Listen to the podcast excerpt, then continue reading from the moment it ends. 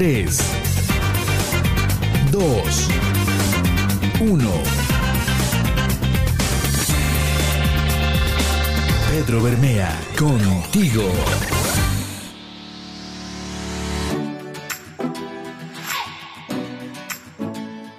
¿Qué tal? ¿Cómo estás? Bienvenido al episodio número 3 que quiero iniciar con esta frase de Thomas Jefferson. Nada puede impedir que el hombre con la actitud mental correcta logre su objetivo. Nada en la tierra puede ayudar al hombre con la actitud mental incorrecta. ¿Qué te parece la frase? Y es que en este episodio quiero hablarte un poco acerca de las actitudes. Recuerda que la finalidad de los temas que voy a abordar tienen un solo objetivo, mejorar nuestra calidad de vida. Y sin duda, las actitudes juegan un papel muy importante.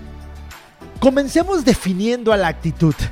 De entrada, es la combinación de tus pensamientos, sentimientos y acciones que en consecuencia determinan tus resultados.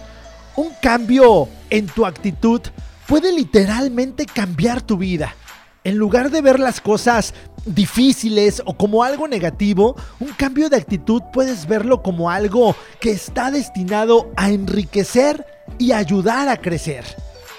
Creo que todos nosotros conocemos a personas muy talentosas, con muchas cualidades e inclusive inteligentes, pero como que algo sucede que en su vida personal y laboral como que no les va tan bien que digamos.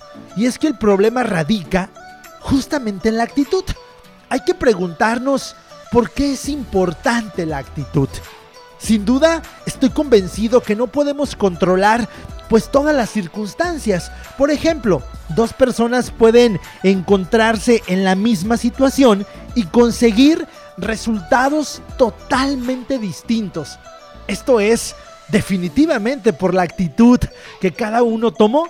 Y este descubrimiento es tan importante porque aquí es donde te das cuenta que nuestra actitud no es la correcta y que por lo tanto debemos realizar cambios en nuestra forma de ser y actuar. En lugar de decir que el mundo está en tu contra y que tú tienes la razón, como muchas veces lo, lo hacemos. Pero bueno, ¿qué te parece si ahora comparamos nuestra mente con una computadora? Y creo que realmente así es porque al igual que la computadora, nuestra mente también puede ser programada.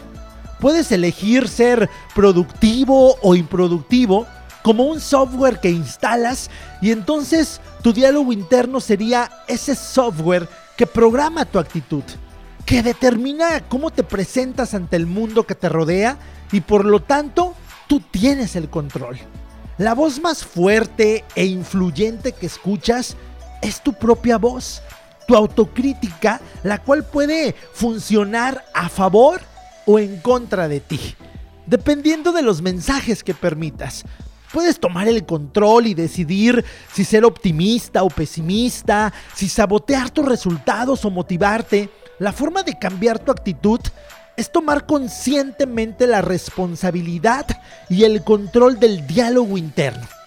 Una mala actitud es a menudo el producto de experiencias y eventos pasados necesitas trabajar en ti para examinar las raíces de una actitud dañina y cambiar el programa a una actitud que te impulse a ese logro de tus objetivos, a ese logro de tus metas. Empieza a ser consciente de tu voz interna y cómo te hablas a ti mismo todos los días. Está comprobado que el ser humano tiene más comunicación intrapersonal que interpersonal. No olvides eso comunícate contigo todos los días, en cada momento. Fíjate, todos los días tienes la opción de mostrar una actitud positiva o negativa.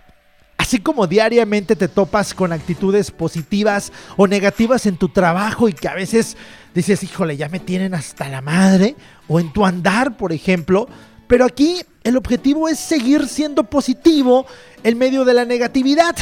Está cabrón, por supuesto, pero lo debemos de intentar. Hay que aprender a controlar tu estado.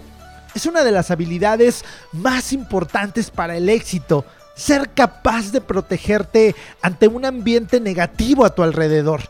Yo siempre he dicho que estar rodeado de personas con actitud positiva es contagioso, pero también es muy cierto que una actitud negativa puede afectar a todos alrededor y seguramente te ha pasado.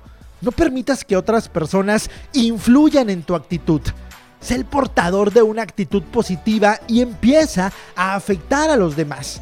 Con esto te quiero dejar en claro que la diferencia entre el éxito y el fracaso pues no está ligada justamente a tu forma de vestir o a tu educación. Está basada en cómo piensas. En otras palabras, en tu actitud.